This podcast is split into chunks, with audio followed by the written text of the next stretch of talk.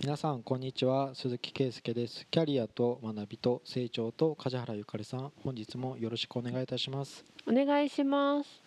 えっと今週のテーマは、はい。釣りタイトルじゃなくてじゃ本当に社労士業界激震のニュースです。うん。今7月に入ってやっと復旧見込みがあるみたいなうん。感じなんですけどはい。6月が社労士の一番忙しい時期で繁忙期。でその繁忙期にうん。社労士のうん。10人に1人ぐらいが使っているうん。システムで業界シェア1位うん。のシステムが接続障害うんなってうん。クソ繁忙期に来たなってみんなプンスカ怒ってたら実はサイバー攻撃を受けてうんランサムウェアっていううん発表があってだいぶ大ごとになりました。うん。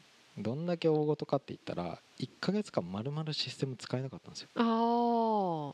一応なんかこう1週間ぐらいでこういろんなメドとかいろんなものを違うシステムを動かしますとかそういうことはしてくれてたんですけど、うんもうダメダメすぎて。ん？ちなみに何が入ってるシステムだったんですか？えーとですね社労士がやる手続き業務あ給与計算とか？企業計算もうん。それで動かす、補助金申請とか？補助金申請はやららないかな。あでもうん。また違ううーんとちょっと料金高いプランだとちょっとできるかな。うん。とね。とりあえず入隊者って言われたらうん。あの政府の e-gov っていう電子政府に申請はできるんだけど、はい。結局はその入力をしなくちゃいけないの一件一件、うん梶原ゆかりとか入れて生年月日とかマイナンバー入れるじゃん、でそれがそそんなの面倒くさいの。だから要はマスターを持つってことでうん。何々会社の梶原さんが退職しましたって言ったらああーもうすでにマスターに入ってるから、うん。じゃああの辞めましたっていう手続きをピッて飛ばせれるんですけどうん。うーんとじゃあお客さんでも100社持ってますって言って、従業員の情報とか3000人持ってますって言っても一個一個入力って1回だけでよくて1回使った情報っていうのは、その年間出てくる社会保険の手続きとか労働保険の時にって言って全部マスターを1個持ってればうん。抽出して、うん。そこから手続きが楽になってうん。でそのソフトを使って電子政府の方にこうデータを入れ込むとか,、うん。なんかそういう、まあ、マスター管理みたいなことがうん。一番メインに使ってて、うん。でその中から、まあ、給与計算も連動してできるっていうソフト、システムだったんですけど、うん。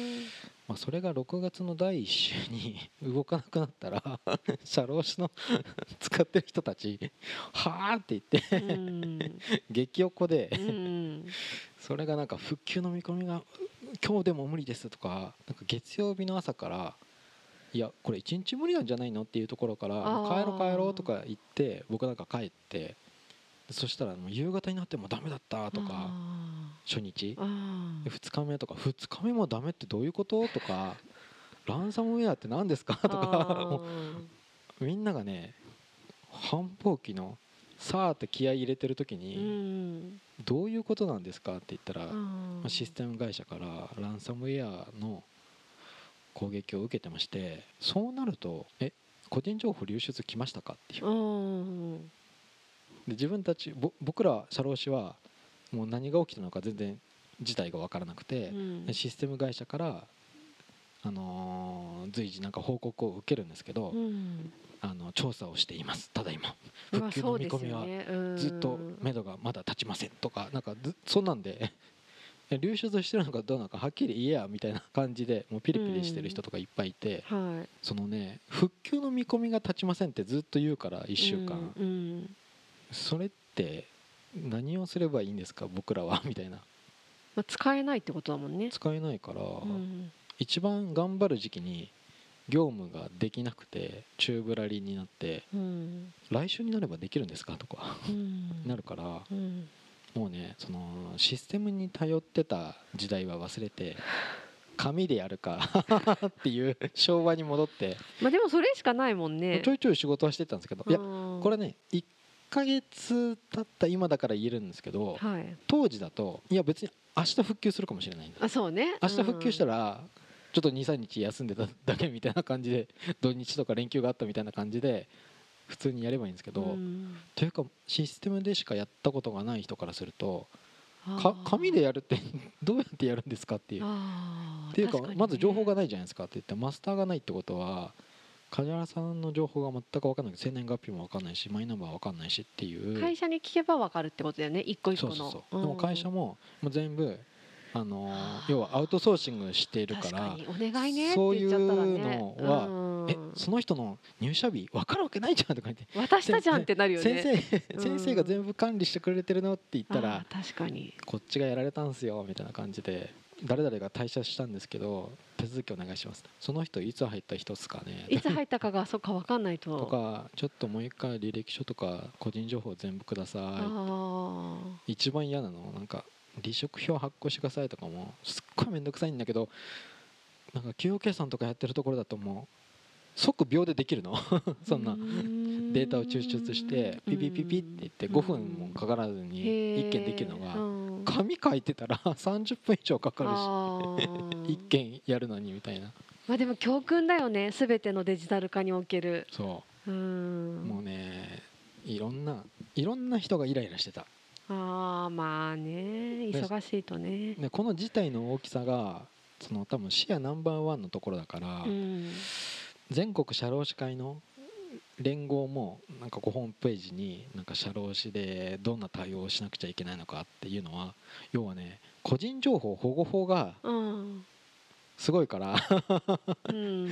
流出に対して可能性があるっていうだけでもうんもう個人情報保護委員会に報告しなくちゃいけなくてあそうね。それはそうだよね。でそれがシステムが会社がするんじゃなくてえそうなの？第一次的にしなくちゃいけないのはうん。顧問先なんですよ企業なんですよ。へえそうなんだ。梶原さんの会社がしなくちゃいけなくて。で梶原さんの会社はえ？うーんと従業員の情報を信頼する社労士に委託したわけじゃないですか管理を。うん。でその社労士は今度システム会社に入力したわけじゃないですか、はい。でそのシステム会社が攻撃食らいましたって言っても、うん。マイナンバーを一番最初に労働者から預かったのは会社なんですよ。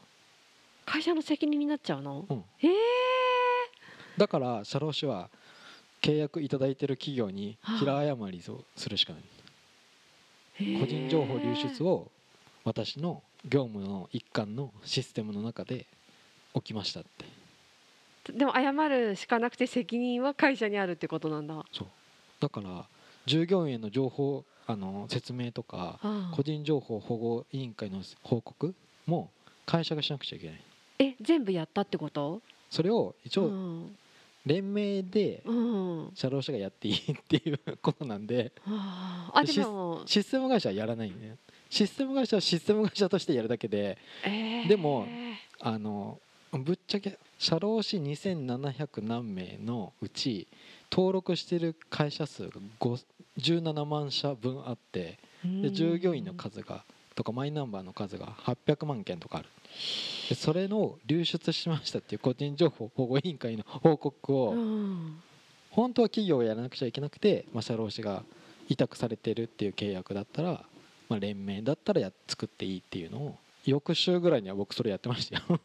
なんかえーっと委託してるシステム会社で、まあ、あのランサムウェアの攻撃によってで速報と確報っていうなんか速報でとりあえずまず報告しろっていうのがあって事態を把握したから3日から5日の間に報告しろと。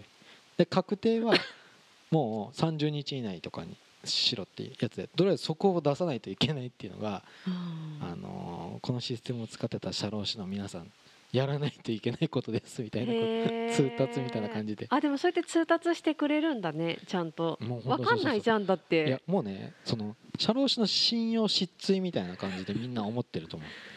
え社労社労士のっていうよりシステムのだよね本当は、だけど個人情報保護委員会 保護法が強すぎて誰ですかって言ったら会社がやらなくちゃいけないから顧問先にそれを説明するんですよぜ全部に。うんすいません。今回ちょっと僕が使ってたシステムでとか。ね報告は私がしますからとか言って。えちなみに契約する時ってそういう話するの？そのクライアントの会社ともそうだけど、うん。使うシステム会社ともローエイジの対応とかなんかそういう話ってあるの？まあ、システムをこういうシステムを使ってますみたいな説明はしないんですけど、うん。個人情報を預かる業務委託契約書になっててあーまあ 2, そうだよね。種類なんですよ。もう顧問契約をいただくっていうのと個人情報を預かりますっていうちょっと2種類結ぶことになってだからでも正直いろんな社労士がピリピリしてたんだけどそれ僕の顧問先は「関さん大変ですね」ぐらいで終わったんですけど。あじゃあ何？ピリピリしてるところはお客さんから責められてたりとかしたのかな？いやもうそれこそネットで調べれば出るけど、うん。読売テレビとかのうん。給与計算とかやってた会社、おうおうおうおう。もうちゃんと読売テレビだってちゃんとニュースで発表してましたよ。はあ。うちでアルバイトとかやったとか社員とかっていうところのまあ委託してた社労士事務所がうんサイバー攻撃を受けてみたいな個人情報流出の可能性があるっていうことをご報告しますみたいなあことをーまあ言わないとね。従業員向けとか今までなんか現場に出たアルバイトとか向けてリリースとか発表してて。えちなみにあのあれはどうなったの？そのアタック受けたところは身代金とか要求されてたの？それがランサムウェアだから。そうそううん。だからそれ最終的にどうなったの？いやまだわかんない。あれ？落ち着いたけど？うーんと暗号化をと 暗号化をうーん解けてないんじゃないですか。バックアップの6月4日時点までのバックアップを他の代替のシステムで動かすみたいな動かしますなんですよ今。あでとりあえずそれで落ち着かせますぐらいな感じなんだ。あー。6月中旬になんかなんかオンプレ版っていうなんかローカルで動かすうんあの緊急のものをリリースしますって言ってへで僕の事務所はそれを使わなかったんですよ。ーうん2700社のうち瞬時に1400社ぐらいそれを申し込みしてうんで6月4日時点のデータを移行するのにうん。34日かかってるんですよ。ここの6月中旬のこの日付からなんとか形をつけて動かせるようにしますって言ったのに動かないんですよ。でまたみんなイライラしてて遅くてサーバーの負荷もすごくてだろうね。だからもう紙でやってたんですよその週僕。うん だからもうもう頼りにしない。はあ。そんな緊急措置はなんか。だから何千人とか何万人みたいな単位で社員がいる会社とかだともう無理だもんね、でも使わないと、うん。でも僕なんてもう紙紙に戻るだけさみたいにやっててで、まあ、次は新たなサーバーそのシステムがなんか Amazon のウェブサービスっていうやつで動かせるそのシステムにちょっと載せ替えてちょっと稼働,、稼働させますっていうのが6月30にあってそれをまあ1日ぐらい様子見たんですよ。本当に動くんか？みたいに。うん。で夕方見たら「あ動くわ」とか言って「ログインできた」とか言ってうん。で6月4日時点までのデータを使えるって言ってなるほどもうね1ヶ月まるまる紙でやった業務を打ち込み直すんですよ。あそうか。バカなんだよ。いやでもしょうがないよね。倍なんだよ。っていうか超繁忙期なんだよ。他の業務もあって1ヶ月紙で乗り切ったやつもまた入力してとかそれをそこ入れないと辻褄が全体で合わなくなっちゃうからでしょ、ね、うん年間で申告とかする業務とかを拾うときにそうだよね1ヶ月うん6月が空白できちゃってるからうん。なんか紙でやった入隊者の情報も全部打ち込み直すっていうクソバカなことを。本当ね便利なんだか便利じゃないんだかだよね。じゃそれがね6月30からやり始めたシステムをまた中旬にオンプレ版を使ってた人たちはそのオンプレ版からも載せ替えないといけなくて。うんそれ それがまた遅れてるとか言って。うん、もうみんなねグダグダなの。まあでもねしょうがないよね そういうのは。これねこの時点になってから3日ぐらいかな。したらもう緊急でいろんな給与ソフト会社とかが緊急でセミナーやりますって言って載せ替えキャンペーンやりますって来たんだけどいやデータねえしみたいな。バックアップデータもらえないとバックア他のップなんて沿ってる人いないかそうクラウドなのね、あクラウドか。う、ん。でね今回思ったんだけどその僕の事務所のセキュリティがどうのこうのとかうん。僕のパソコンがどうのこうのっていうものじゃなくて要はクラウドでサーバーが津波にやられないところにありますって言っても、うん大元のクラウドがやられたら しゃあないよね。Google がやられましたとか、うん。ねもうそういう感じだよねってなるとうん。もうね僕はあんまり怒る気にならなかったんですけどね。まあしょうがないよねの内容だもんね。どこにでも起こりうる話だからね。そう。顧問先に1週間後にもう全社に連絡した時に、まあうん一番最初に電話したのは SE の会社に「すいすいませんこれってどういう事態ですか?」とか言ったら「あ鈴木さんに言われてネットで調べると結構出てますね」とか言ってて「まあこれ結構時間かかると思いますよ」みたいな。で払ってもいかんしでもデータバックアップで動かすものを復旧させるにしても1週間以上かかりますよね。いや今1週間経ってますとか言って てて鈴木さんこれはでも情報わかんないですけどかかりそうですねみたいな感じで。やっぱどっちも大事でその人もすごい冷静にでもこれは起こりうるっていう感じの声のトーンで僕を責めるとか 何にもなくて要はその人は日立とかトヨタとかそっちのシステムをあのやってる人とで日立だって年間 1, あ1回かな。そのセキュリティの自己報告とかの勉強会があるけど、ほぼ9割方ヒューマンエラーですみたいな。絶対に完璧な構築をしててもとか独立しているサーバーにしててもそこにアクセスするときに誰かの USB がやられてたとか誰かがメールなんか楽天とか別にアマゾンとか全然いかがわしいサイトじゃないのにクリックしちゃったとかだからその鈴木さんがセキュリティがどのこうのとか責めることもないっすよみたいな。ないだろうね。やったみたいな。え責められたとこあった？なないけど、ね、落ち着いて判断できない人に一番最初に電話して ね、僕に非はないみたいな安心感を得てから後ろ盾をもらった感じだよね。プロもそう言ってましたみたいな。なんか報道少ないですねみたいな感じでそしたら、あれですねもうマイナンバー推進のこの時期に紙悪だとか言っててもうデジタル帳簿にしなくちゃいけないって推進の時期にクラウドがやられましたってなんかデジタル庁が報道規制でもしてるんじゃないですかねとか言われてやったそういう時期かみたいな。だから僕は何も悪くないみたいな テンションで残りの駒先に連絡。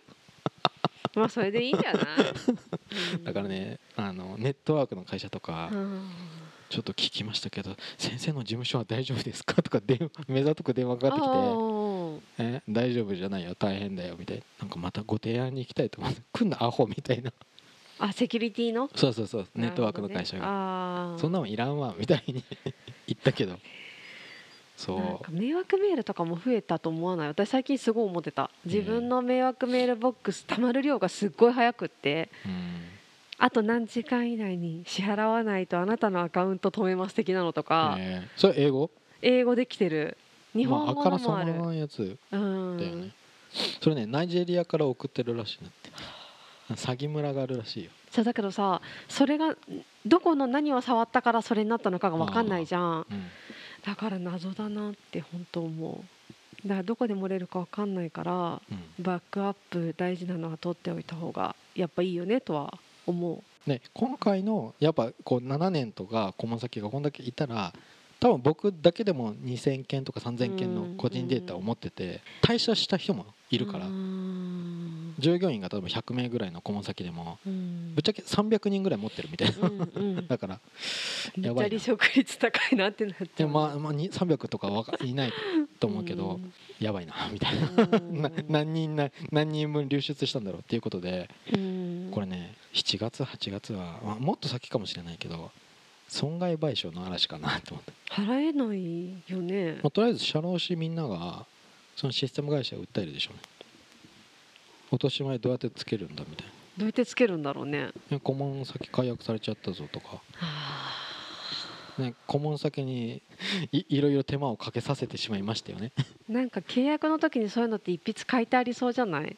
ないのかな、えーだってシステム使う時って大体そういうリスクがありますっていう前提で契約してくださいってなりそうじゃない？そうなの？うん。だっていつアタック100%のセキュリティ万全を期しますがじゃん、うん、だけど何かあった時の責任は取れませんよってありそうな気がするけどな、私だったら作るだろうなって思う自分がシステム屋さんだったら。個人情報流出した時ってなんか500円ぐらいでなんかベネッセかなんかやらなかった？au かなんか。何？ああ一件あで計算するととか言って。au au あれは確か電話が止まってた時間だよね。あ,、うん、あやってたね。あれってなんだっけ？あれは電話回線がやられたんだよねなんか。3日ぐらい使えなかったやつ？